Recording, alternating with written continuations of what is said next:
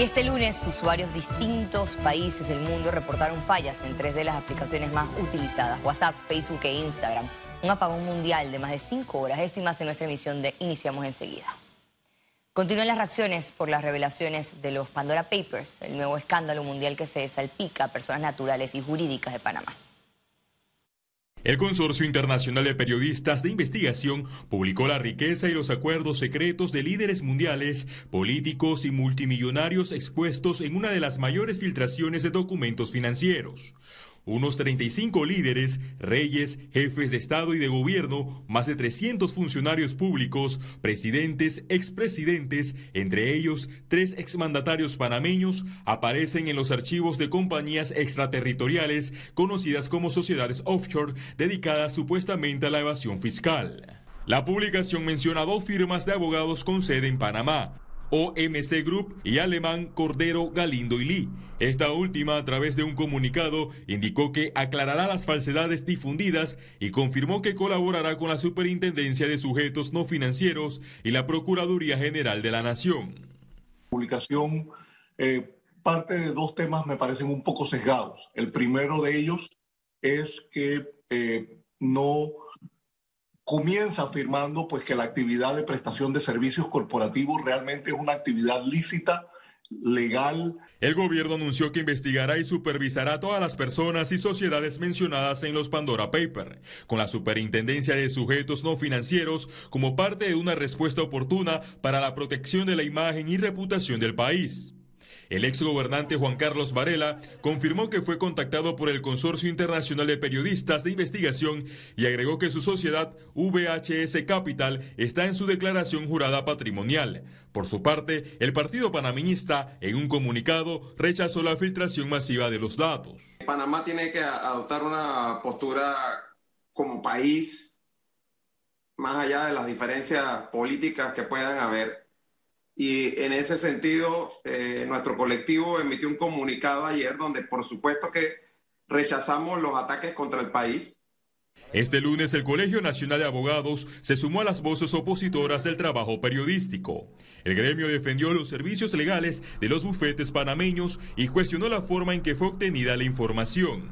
El Colegio de Abogados rechaza categóricamente cualquier planteamiento hacia eh, los servicios legales que se prestan desde la República de Panamá y hacia el papel de los abogados panameños dentro de la constitución de las mismas para simular actividades ilícitas o ser de alguna manera partícipe o cómplice de situaciones que cada país tendrá que esclarecer. El Ministerio Público analiza la incipiente información revelada hasta el momento en los Pandora Papers. En un comunicado, la Procuraduría General de la Nación señaló que está a la espera de mayores elementos para verificar si existe fundamento para el inicio de una investigación penal. Félix Antonio Chávez, Econ.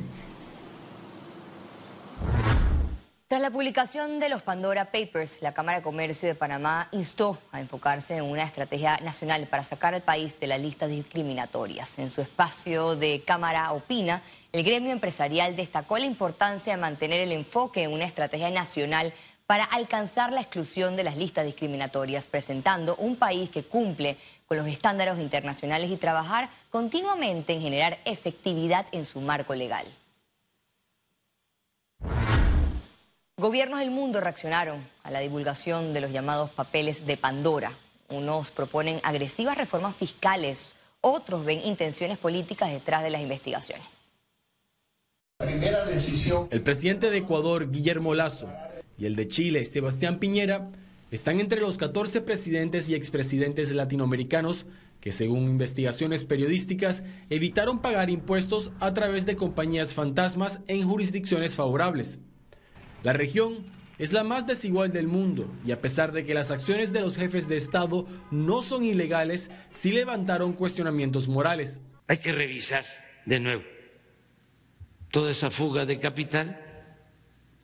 Hay que ver cómo se resuelve y sobre todo que los que sacan dinero que no evadan impuestos, ver si existen delitos que perseguir en todos estos casos y abrir investigaciones. En Europa, el ex primer ministro del Reino Unido, Tony Blair, El primer ministro de la República Checa, Andrzej Babis, y el presidente de Ucrania, Volodymyr Zelensky, figuraron en los titulares por evitar pagar impuestos. La Unión Europea inmediatamente anunció medidas en contra del uso indebido de compañías offshore. La evasión fiscal y la planificación fiscal agresiva son completamente inaceptables. Y tenemos en la Unión Europea algunos de los estándares de transparencia fiscal más altos del mundo, pero como vemos no es suficiente. Se necesita más trabajo. Y es por eso que presentaremos una propuesta sobre el uso indebido de empresas fantasmas con fines fiscales y esto se hará hasta fin de año.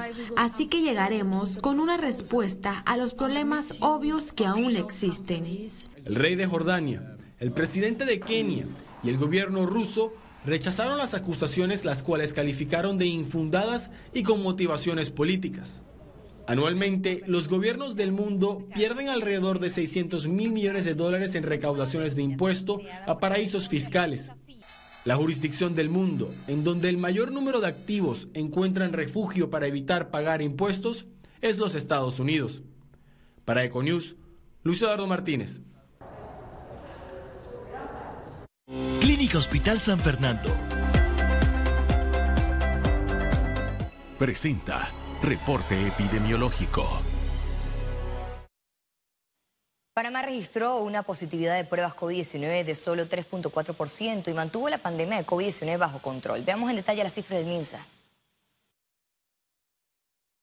467.861 casos acumulados de COVID-19, 121 nuevos contagios, 240 pacientes se encuentran hospitalizados, 46 en cuidados intensivos, 194 en sala.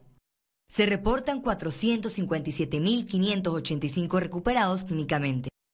Un total de 7.244 fallecidos, de los cuales 6 se registraron en las últimas 24 horas. Total de vacunas aplicadas, 5.567.463 dosis.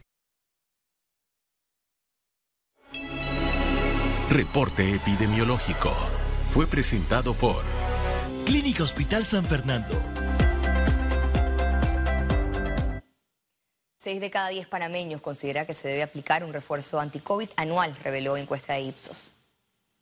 Esta data de Panamá o esta intención de Panamá es por encima de la data global que eh, da un promedio del 75%, o sea que realmente hay una creencia firme en que la vacuna protege al panameño.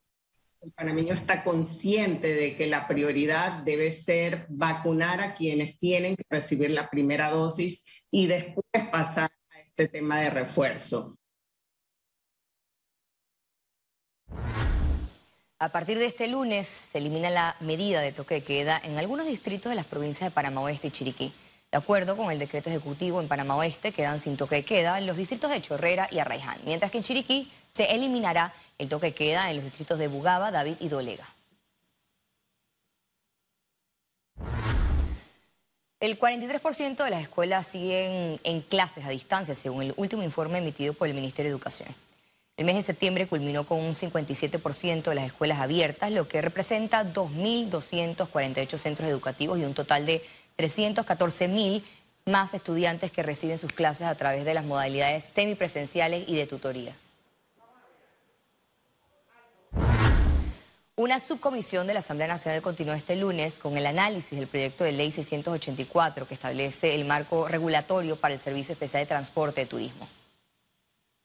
Los consensos avanzan a pasos lentos en el órgano legislativo con relación a la consolidación del documento que buscará acabar con la ilegalidad en el servicio de transporte para los turistas, en medio de un escenario de atracción de visitantes para recuperar la economía en plena pandemia. Estamos hablando de más de mil y tantos de transportistas certificados que tienen esta gente y que de repente un grupo minúsculo está elaborando por la competencia que existe en estos momentos.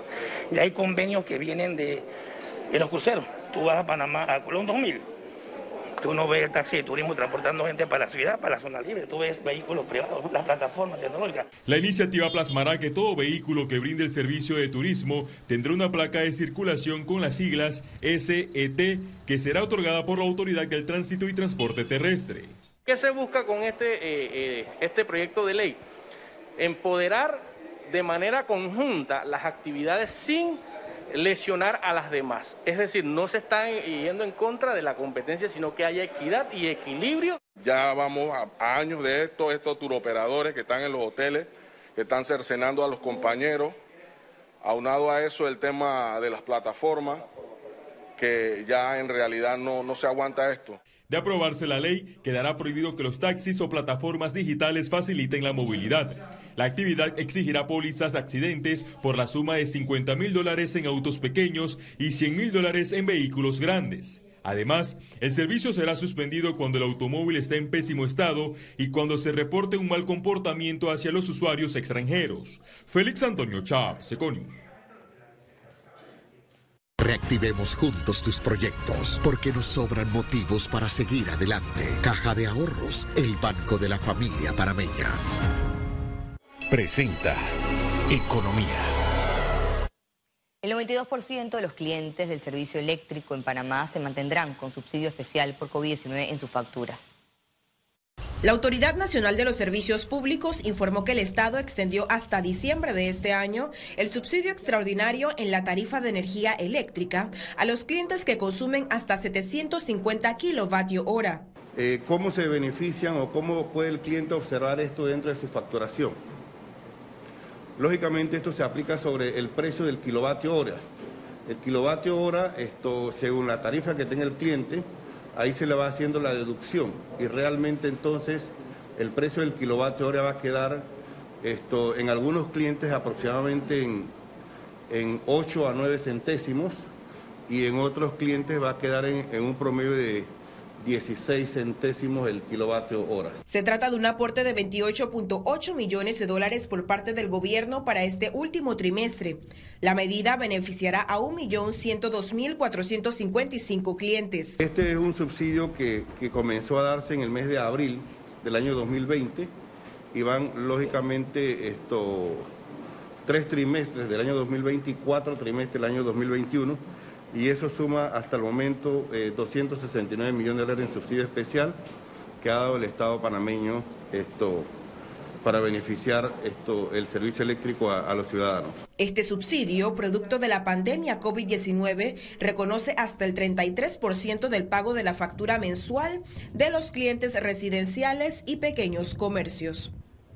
Ciara Morris, Econews. Este lunes inició Saborea Panamá, un tour gastronómico y cultural a través de los hoteles del país. Del 4 al 31 de octubre, 16 hoteles a nivel nacional ofrecerán una gastronomía tradicional panameña para que tanto los turistas como los panameños encuentren en los menús diarios comida típica del país. Cada hotel ofrecerá una oferta diferente de las distintas regiones del istmo. En paralelo, será una oportunidad para conocer bailes, vestuarios e historia de las provincias de Panamá. 35% de los viajeros que viajan viajan con interés en turismo y gastronomía. Entonces queremos posicionar a Panamá también en un lugar competitivo en esta línea de gastronomía y cultura, porque nuestro interés es que cada hotel en Panamá tenga por lo menos una sección de comida panameña típica, tradicional, que ahora mismo si usted quiere comerse un almohábano, tiene que pensar dónde puedo ir ¿dónde me tomo un chicheme en la ciudad de Panamá? ¿Dónde puedo ir? Y las respuestas son, este, déjame pensar. Y lo que no queremos es tener que pensar, saber de que en los hoteles, en los restaurantes y todas las otras cosas que existen, fondas y demás, van a ofrecer y van a hacer un esfuerzo por ofrecer una gastronomía competitiva y tradicional. La idea es que sea tradicional. Agencia Panameña realiza feria de viajes para atraer turistas al país para el programa de vacunación Vacutur, el Black Week y visitar destinos a nivel nacional. Nosotros nos sumamos a esas acciones con, sobre todo con Albrook Mall, con una feria de viajes que está buscando incentivar la venta de noches de hoteles aquí en Panamá, de paquetes turísticos y de tours. Tenemos ofertas de todos los destinos de Ciudad de Panamá, de Casco Antiguo, de Pedacivo, Cas del Toro, Chiriquí, Tierras Altas, donde todos los panameños y los turistas van a poder comprar estas ofertas de manera online a través de la plataforma viajayapanamá.com, pero también vamos a estar de manera presencial en el pasillo La Jirafa, en Albrook Mall, al ladito donde se vacunan, pueden salir de la vacunación y comprar ofertas de más de 20 comercios panameños que van a tener ofertas para utilizar y viajar ahora en octubre, noviembre y diciembre antes que arranque el verano. Economía fue presentado por... Reactivemos juntos tus proyectos, porque nos sobran motivos para seguir adelante. Caja de Ahorros, el banco de la familia parameña.